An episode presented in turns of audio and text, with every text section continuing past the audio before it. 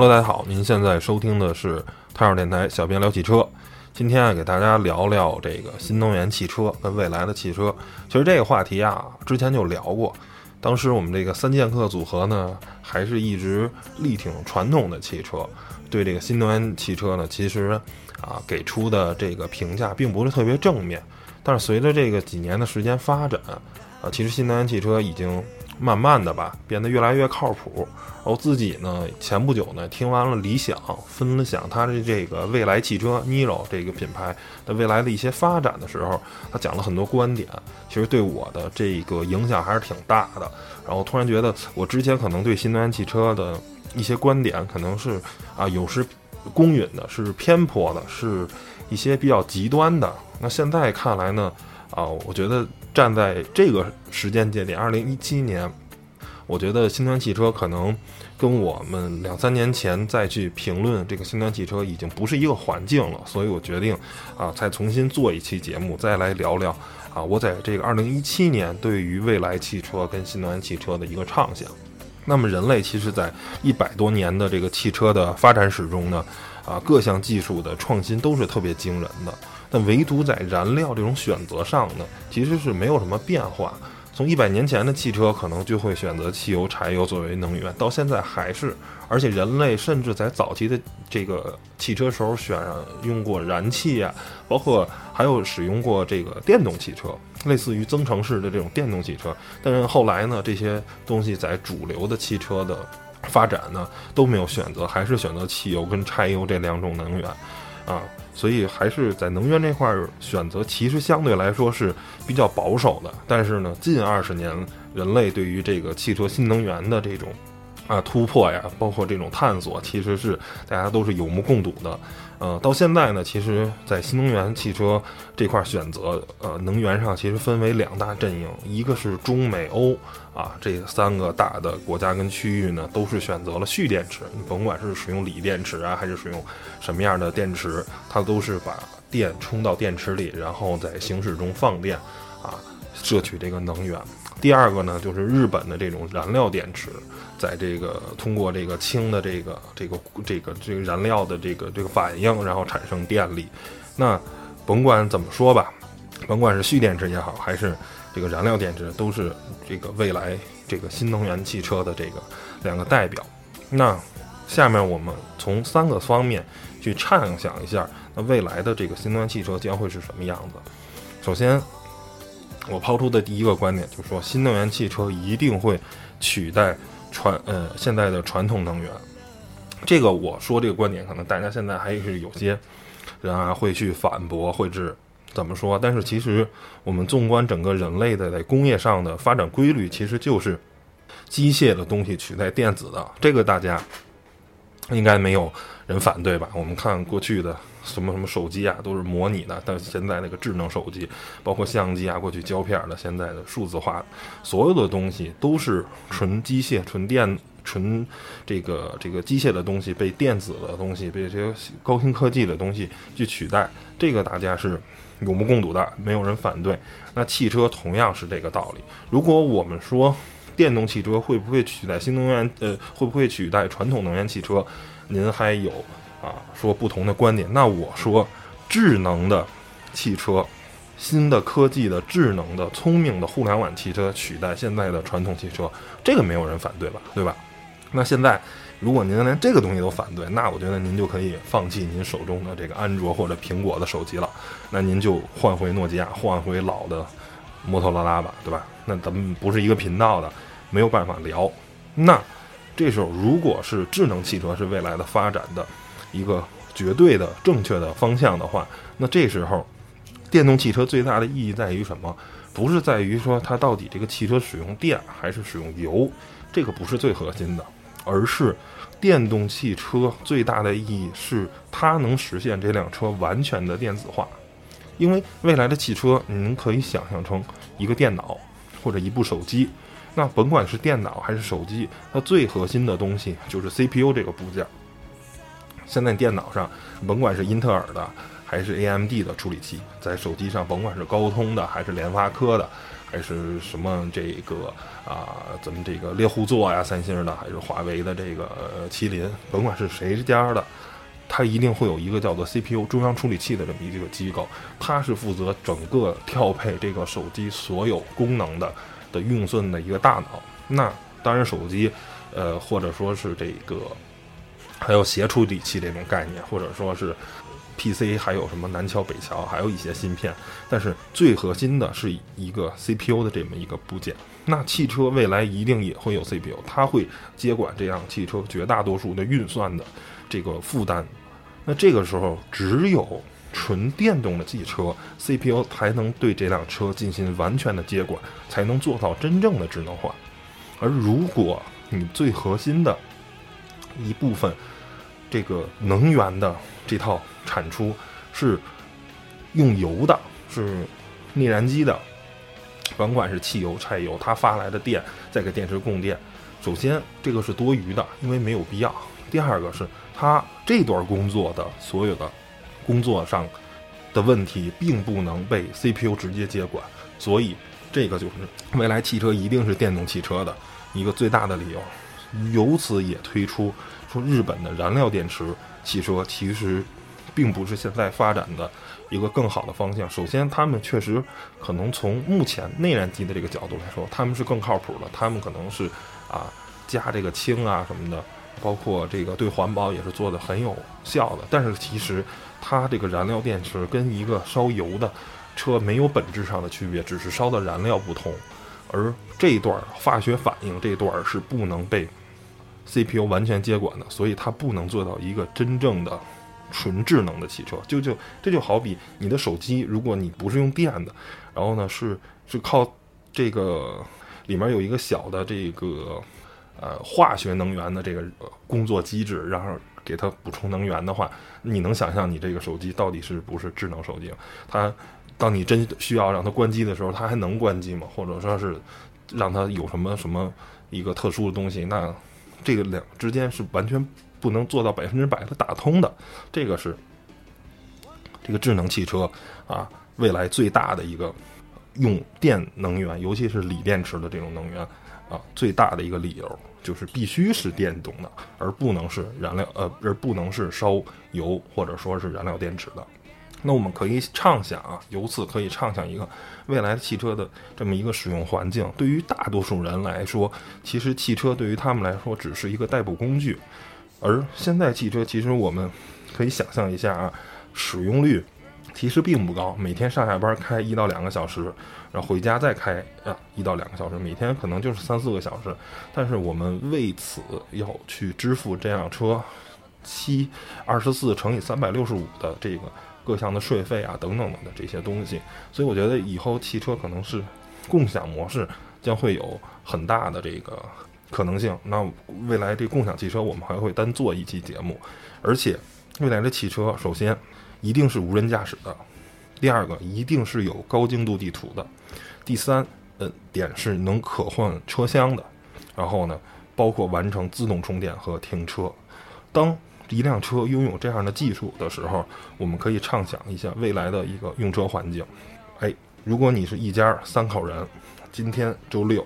我打算开车从啊朝阳门去昌平啊一个度假村，我们去玩儿。那这个时候呢，你只需要在临行前，我设一个时间，头天晚上，OK，星期五十点钟临睡觉之前，我叫一辆车，我预约一个，第二天九点请他这辆车来我家楼下接我。而未来这辆汽车一定是自动驾驶的，到九点时候，它已经准时在你家。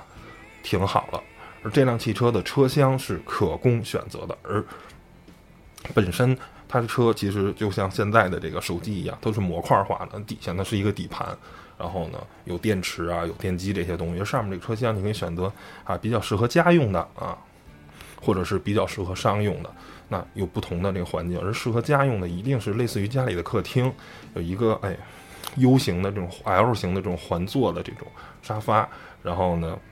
父亲、母亲跟孩子可以在这里玩儿，然后呢，包括可以甚至在车厢里配一些玩具啊、大积木啊什么的，小孩子可以在这里玩。而这辆车啊，将会直接把你从你家的这个啊甲地，一直给你送到昌平的你要去玩的这个异地，而全程过程中一定是无人驾驶的，而且配合高精度地图，路上也非常非常的安全。那最终到了地方的话，啊，你可以结账，然后这辆车自己去找停车位。你再要使用的话，你就可以给它停到一个位置，或者是你不使用的话，我在这儿玩两天，然后我再走，你重新叫一辆车，他去自己找充电桩，自己找停车位。而为什么说，啊，有人可能会质疑说无人驾驶这个技术到底会怎么样？我觉得无人驾驶这个技术，机器开一定会比人安全。首先基于两方面，现在无人驾驶技术不安全，是为什么？是因为人。所制造的这些传感器跟处理器的性能不够，就是，当然很多车可能已经达到 L 二、L 三级别的了。但如果性能再提高十倍、一百倍的话，我们采集的数据够多，是吧？我们能识别更多的路上的这些信息，那我们会不会就安全了呢？这是一定的，大家这都是应该没有人会反对的。第二个就是说，我们很多时候。在路上开车，其实最大的危险来是什么？是信息的不对等，就是我在前面开，另一个人在后面开，他想超过我，然后呢，你只能通过喇叭跟转向灯这两种很低效的沟通效率，就是滴滴跟左右双闪，仅此而已。剩下没有人知道你的前车到底想干什么，后车想干什么，所以在来回的并线的超车中会产生交通事故。而且还有疲劳驾驶等等这些问题，而机器那每辆临近的两辆车为什么不能有进场通讯？类似于现在 NFC 进场通讯，或者是 WiFi，或者是蓝牙，就所有这些通讯手段都可以使用，两辆车都可以知道对方要干什么。我们在中国很多时候有两条路并一条路的这种情况，那大家呢就所有人都怕吃亏，然后呢都往里挤，然后最后就全都查死了，谁都过不去。嗯。当然，可能在欧美有一些国家，可能大家比较守规矩，会这种拉链式的。而未来的这种纯自动的驾驶汽车一定是拉链式的。左边这个车道的一车跟右边车道的，假如 A 一、B 一、A 二、B 二，一定是协议通过，大家都是高精度的 GPS 定位很准，谁在前谁在后，大家位置非常非常的清晰，我们一辆一辆的过就好了。所有的自动驾驶汽车都会遵循一套协议。然后大家在一套规则下去进行，这时候其实无人驾驶的，然后呢高精度地图的这个汽车是非常非常安全的。包括高精度地图，大家可能我之前啊有一期讲过，就是现在阿里巴巴的做这个“你好斑马”这套车载系统，在推这个高精度地图，现在已经能精精准到车位了。一个一个的划线的车位，它都可以精准到。那未来，当我们的所有的啊地图都做到的这种特别精准的数据化的时候，那其实啊，我们未来的这个无人驾驶汽车这种啊高效的，是非常能去憧憬的。那这个呢，我觉得就是说未来的一个特别重大的一个。无人驾驶汽车跟这个新能源汽车或者是未来汽车的一个方向，就是未来的汽车一定是智能的，就是自动驾驶的，啊，靠电来工作的，就是我刚才说的这些，啊，所有的所有。那现在新能源汽车其实虽然发展的很快，但是一直饱受诟病，啊，会产生一些问题。那我们来看看一些它现在的这些问题到底是不是问题呢？啊，首先就有人诟病。它的排放还有电池的这个污染，那很多人都做过对比啊。其实特斯拉什么并不呃，这个因为它的这个相当于这个转换的排放其实并不好，因为电是从哪来呢？是靠啊发电来的，而很多一大部分呢可能是火电厂。但是现在这个算的电量呢，电的这个转换的排放其实并不是很科学，它是按百分之百火电。啊，产生的电来计算的。那这时候呢，确实可能跟一辆同等价位和同等性能的啊这个汽油车，可能并不比汽油车更环保，甚至有时候比汽油车还要更更更大的污染。但是实际上，在欧洲或者美国，火电的比例是越来越低的。甚至连一半都不到，而很多时候是使用核能啊，或者风电呀、啊水电呀等等这些方式。啊，就算即便是在我国，其实火电的比例也是在不断不断的下降的。或者说，当人类突破这个核聚能发电，因为现在都是核裂变发电，那这个确实可能有核爆炸的风险。它能使用核聚变的，而是呃发电的时候呢，那人类的这个其实核电站的安全性要比现在的要更高。所以呢，这是污染的问题。我觉得，呃。这个并不是一个特别大的问题啊。那第二个呢，就是呃，第一个是排放的，第二个是说是这个污染的问题，就是说，哎，这个电池的这个啊污染，这个其实现在大多数手机啊都在使用这个锂电池。那其实呢，锂电池的污染确实有，但是呢，并没有你想象那么大。而包括其实汽车的当它这个等效排放，这个污染也是这么一个道理。当就算用火电厂发电。只要你是集中发电的话，我在集中在火电厂去处理这个污染，相对来说呢是比较容易的。而你汽车呢，每个人每辆汽车都在排放的话，那去处理其实相对来说是不容易的。这就好比你集中供暖，大家都知道啊，中国北方冬天啊都会有集中供暖。现在是当然可能烧天然气了，过去烧煤。那烧煤的话，即便是烧煤，在这个煤集中的。去降解这些碳排放啊，去降解这些可吸入颗粒物，它也总比每个人在家里你生一个煤球炉子要容易吧，对吧？这个是有目共睹的。北京的这个冬天虽然雾霾很严重啊，但是其实跟北京本身这个烧煤可能关系并不大，是周围的一些问题，包括一些风的问题。OK，还有一个呢，说现在这个现阶段来说啊，购买电动车，很多人不买的理由其实很简单。就是电池容量跟充电桩，其实这两个问题都是通过市场跟技术智能发展解决的。电池容量，现在呢最好的特斯拉呢可能综合能做到五六百、四五百这个水平，一些国产的呢可能是三四百。那再发展个五年十年，我觉得做到能量翻倍，并不是什么问题，并不是一个不能完成的事情。那这时候呢，如果是一千公里的。这种续航能力，你会不会买一辆电动车呢？对吧？那电动车的续航还是问题吗？一千公里，北京已经几乎能开到上海了，那已经是绝对够远的距离。第二个呢，就是充电桩。现在呢，一是充电桩的数量不够，那慢慢呢，这个东西越建越多嘛。现在北京已经有八万个充电桩了，未来我觉得可能数量还会再以几何倍数的在增加。然后呢，就是充电的速度。那现在可能说。啊，很多这个充电啊，也需要半个小时啊，到一个小时之间吧，充电。即便用快充，或者说特斯拉的超级充电桩，那未来呢，没准十分钟或者十五分钟就能把一辆一千公里的车就充满了。那这个时候，充电还是问题吗？而且，考虑您长途的驾驶的话，首先是自动驾驶的，你不用开这辆车。第二个啊。即便是你这样的话，你坐个三五百公里，坐个两三个小时，你也累了，是吧？车即便你不用开，是一个沙发，但是你可能也需要休息一下，需要伸伸腿儿。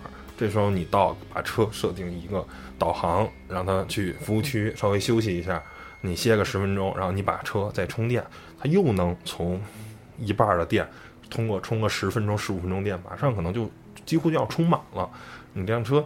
等于在高速的这种最严苛的电池续航的这种情况下，仍然能保持一个非常长远的，几乎是不断就是不断的满电的一个情况。我觉得这个都是靠技术啊，靠市场可以解决的。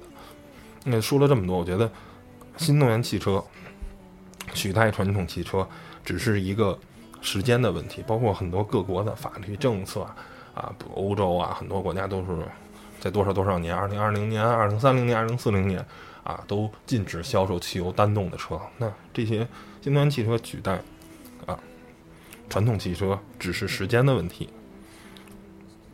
那这时候，其实，在纯性能车或者家用代步车，新能源汽车都会有一个特别好的，目前看特别好的发展。那啊，家用车就不用说了，对吧？嗯，那这个这个纯性能车啊，这个理想跟李斌他们做的那个蔚来汽车 EP 九也是刷了纽北的最快圈速啊，跑进了六分俱乐部，那极致的性能和一个相对不贵的价格啊，因为如果是赛车，可能要远远超过这个两百多万美金的这个售价。那电动汽车也在证明它极致的性能。现在就有一个事情，就是越野车啊，这个领域好像目前给人感觉啊，这个呃新能源好像插不了脚啊，新能源汽车好像在这个越野车领域并不是一个它能搞的事情。那我们下面我们第二个问题就来探讨一下越野车的新能源有没有可能。首先说，如果那个整个的越野车换了新能源，换了电机会怎么样呢？其实是一个，啊，可能你能想象中最完美的一个，啊，越野车的一个状态。就是首先它解决了这个四驱的问题，就是四轮四电机，这个是最高效也是最聪明的一种驱动方式。你不管是预设它每辆每个车轮都有同样的。这个扭力的输出，还是说根据打滑再把这个动力传配到有附着力的轮胎，这完全的四驱，完全的智能，都比现在的全时四驱啊、分时四驱啊、啊什么差速器、差速锁这些所有的东西，都要比它更聪明、更高级。这是首先，四轮四电机绝对是史上最强的四驱结构，比现在的四驱结构都要是高出一个量级。第二个还有一个什么问题呢？就是说，有传动轴啊，有这些变速箱这些部件，其实对越野车来说，它是并不好保护的。而电机直接是坐在车身里的这种结构，而且一定要是使用这种门市桥的结构，然后利用甭管是双叉臂啊还是多连杆，但可能双叉臂是一个最好的结啊，这种对于现在的这个技术来说，可能是最好的结构。就是四轮的双叉臂独立悬架加门式桥结构，能保证离地间隙的同时，啊，对电机也是有一个最好的这个保护，把电机直接坐在车身里头。那这时候这个车，甭管是啊这个对电机的保护，包括动力，包括你的配重，其实都是一个啊特别好的，一定是做到了动态表现跟这个车的越野性能的。啊，最强的这么一个呃组合，所以这个首先是这个电机跟这个这个越野车，这个无疑是最强的。但是现在呢，有一个什么问题呢？就是续航的问题啊。越野车现在其实最大问题，你在普通的人、普通的这个城市的中，你的这越野车的这个这个这个这个续航是没有问题的，你能加油。但是在这个一旦换了电机，你在偏远地区你怎么充电，是吧？因为你在啊城市中啊，你跑高速，你新能源车我看你有充电，但是你在无人区里，你上哪儿找充电桩呢？对吧？所以目前来看呢，可能混合动力技术对于现阶段的越野车来说，是一个比较有参考价值跟意义的一种解决方式。这个有两个好处，首先，混动技术将大幅下降这辆车的。排量的这个税费，就是现在这个陆巡用4.6 V8 的引擎，它税费非常非常高。而如果换成了一个汉兰达的 2.0T 的发动机，那它跟汉兰达交的税是一样的。而这时候呢，如果你的前后桥再各装上一个150匹这个马力级别的电机，那这个时候你的动力首先就是。2.0T 的发动机再加上前后桥各150匹，它们协同的动力肯定要比现在4.6 V8 这个300多匹的发动机啊动力要大。然后第二个呢，交的税还少，然后呢还会省油。那其但是目前呢来看呢，这个怎么去配这个结构，其实是一个比较大的问题。如果还使用目前纵置的这种结构，前后桥加电机呢，其实省不出太多的重量。我个人觉得呢，可能是。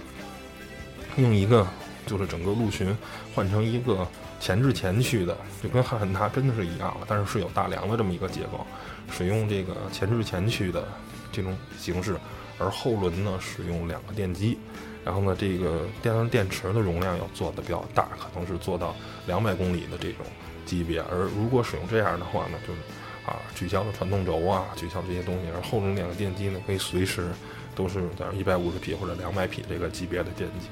然后呢给后轮呢实施脱困呀什么的这些东西。我个人觉得呢，呃，这个是一个比较好的解决方案。而很多人呢都会说，哎，你这个电机不可靠，哎，你这个电机在极端环境下啊怎么样怎么样怎么样？其实我觉得呢，呃，大家可能对电这个东西吧。有点儿这个，有点儿这个误解。就首先啊，电机在防潮啊或者防尘这些方面是更容易比汽车比普通的内燃机做的更出色的。为什么？给大家举个手机的例子，索尼在两年前的手机就已经做到 IP 六七的防尘防水了，而你这个内燃机，你为什么不能做到呢？一个最大的问题，内燃机的工作一定要有气儿，对吧？一定要有空气介入它的，甭管汽油还是柴油的燃烧。那你既然有气儿，它就不能做到百分之百的完全的封闭。那这个时候就一定会有缝隙，有缝隙，水和尘土、沙尘就会进入这个钢体，就会给它造成影响。而电机，因为你工作时候不需要跟外界有空气的这种交流，那可能那个散热是。单说啊，但是散热是完全可以通过油液来实现的，而本身我的电机是可以做到完全的封闭，手机都能做到 IP 六六六七的这个防尘防水，为什么电机就不可能？大家可以看到很多这个船上啊，包括啊去这个这个这个这个沙尘很大的地方，人家也都在使用电机，电机也没事儿。就是电机的可靠性，我个人觉得，其实啊理论上是要比这个啊。呃，汽油机要更出色的。前一段时间正好参加荣威那个 X E R X 五北京那个交车，然后呢，那个荣威的这个厂商的代表就在讲，他每年车展的时候都会啊把荣威的这个电池技术跟电机技术啊去展示，然后呢，甚至说把直接把电池放在一个水里头，大家可以看看在这水从车展第一天它就开始在这泡着，一直泡到车展的时候，你看看这个电池在通电的状态下工作的状态下会不会产生什么意外？那每次其实测试都是成功的，这就是因为你工作的时候不需要空气的介入，我可以做到真正的、完全的这个封闭。那那这时候其实你输出来就是电线嘛，对吧？电线又有外面有这种塑料的、橡胶的这种包裹，其实是很安全的。所以呢，这个就是再给大家说一下这个电机跟这个这个这个防尘防水的这个这方面，其实我觉得也是不足为虑啊。最后呢，咱再说说，夸了这么多新能源车好，夸了这么多，哎呀，电动车好，那么那个传统的车就真的没有市场了吗？就真的完蛋了吗？其实我觉得也不会，因为，嗯，人们吧，其实更多很多时候是在喜欢一些仪式感的东西，啊，之前做汤小模相机，大家都知道，那老许跟墨轩两个人还在使用胶片相机，嗯，还在使用徕卡的旁轴。那以结构来说，或者说是以数码相机的这个立场来看，那旁轴跟这个啊胶片相机，那绝对是落落后过时的这个东西。但是他们仍然在使用，原因很简单，其实用胶片相机拍照更有仪式感，是吧？这是一个很重要的东西，就我们需要生活中需要一些有仪式感的东西。它在你拍照之前，所有东西都是你在对这样，呃，对这个相机做完全的设置，它的感光度多少，光圈是多大，快门是多少，你设置好了，你摁下快门的这一刻，所有东西都是你重新的想象的去拍的这张照片。而如果是使用数码的，你所有都打到 A 档，那你就像傻子一样，你摁一下快门，所有的东西都是电脑帮你计算起来的。其实你。从拍照这件事儿本身带来的仪式感跟快乐，啊，并没有想象中的那么多。换到车也是这样，那甭管是越野车还是什么车，那汽油车可能手动挡啊，包括这些东西给你带来的仪式感会多，啊，会更好。啊，在越野车里可能是路虎的人，尤其是路虎发现的人，啊，可能都会被人唾弃。啊，首先是路虎发现这个车可能可靠性相对来说差一点。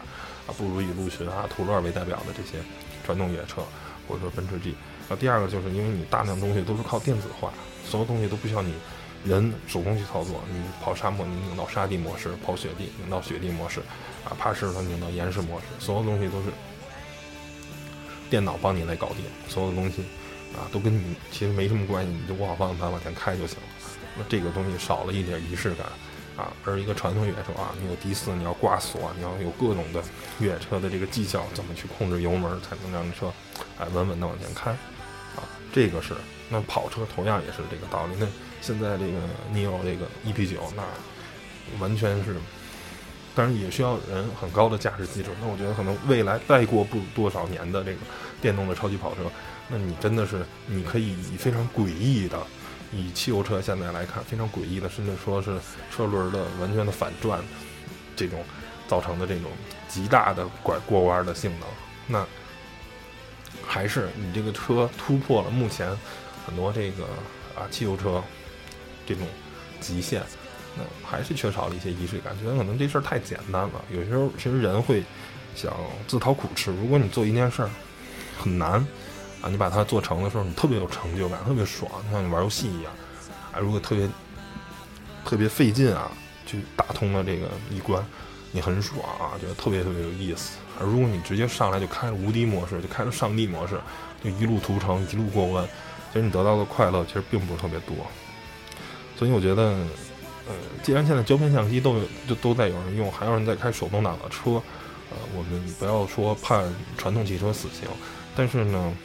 这个东西就是一个比例的问题。那传统汽车未来的市场肯定会小，而且你在使用传统汽车，你可能要交更多的钱，用更多的成本，然后你要为此付出一些代价。就像你现在使用胶片相机，胶卷几十块钱，甚至有一百的胶卷很贵。而你使用数码相机的话，不考虑快门的寿命的话，其实你没有什么成本的。SD 卡。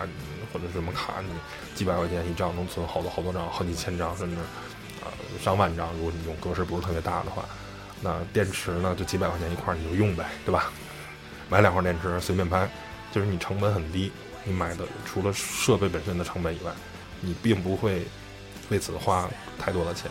而如果你使用胶片相机，你每拍一卷就几十块钱，就三十六张，每张就然后再洗出来合两三块钱。但是正因为花了钱，所以你会有仪式感，就是我刚才说的。嗯，各有利弊吧。每个人可能都会在自己喜欢的一些领域，希望有一些仪式感，对吧？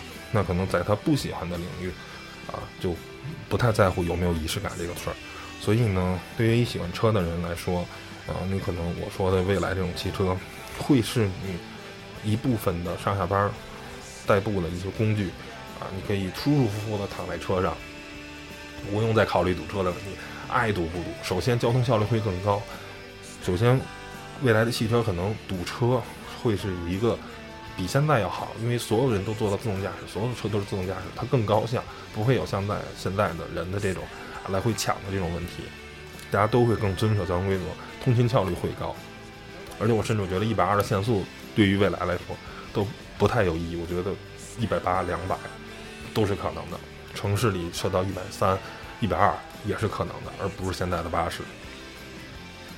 然后呢，对于车迷来说，你可能需要一些仪式感的东西。那你你拥有一辆车，你就会要花很多的钱。以后汽油可能物以稀为贵，每升二十块钱或者三十块钱都是有可能的。因为随着电用的越来越多，电可能会便宜。而油用的越来越少，油就会贵。这个东西就是物以稀为贵嘛，因为用的人少了，这事儿不赚钱，撤出的企业现在有那么多中石油、中石化啊，国外的什么美孚啊，乱七八糟的有那么多炼油的公司，那未来以后可能没有那么多炼油的公司了，而油会用作于其他的作用。所以呢，觉得你喜欢车，OK，以后未来会拥有一辆传统的汽车，但是你为此要多花钱，那你愿又心甘情愿多花钱。我觉得这没有任何的问题，好吧？然后大家可能对于新能源汽车，或者说对于未来的汽车有各种各样的想法，各种各种观点，可能也会觉得，哎，你汤姆，你就是一个原来是一个传统汽车的铁粉，现在不能算是铁黑吧？所以就呃，就是说我们这么多不好。我觉得，呃，人的观点会不断的在变化吧。然后，当我听了李想讲了。它最打动我的点就是智能汽车这一点啊，就是为什么智能汽车是必须呃，为什么这个电动汽车会取代传统汽车？因为要做成智能汽车，而只有电驱动的才能做到智能汽车。这一点是完全说服了我，我无话可说，因为我是呃一个智能手机的一个拥趸，然后一个这个啊对这个工业发展有有一个粗浅了解的人，然后我是能理解他说的这些，确实是整个人类电子取代机械，这是一个大势所趋，是任何人都不能去阻挡的。那所以呢，我是这么认为，我上面的这些观点。那您如果对新能源汽车或者传统汽车也有观点哈，我希望您能留言，咱们啊去讨论这件事儿。那行吧，谢谢大家收听本期关于新能源汽车和传统汽车未来的这么一期节目。拜拜，拜拜，拜拜。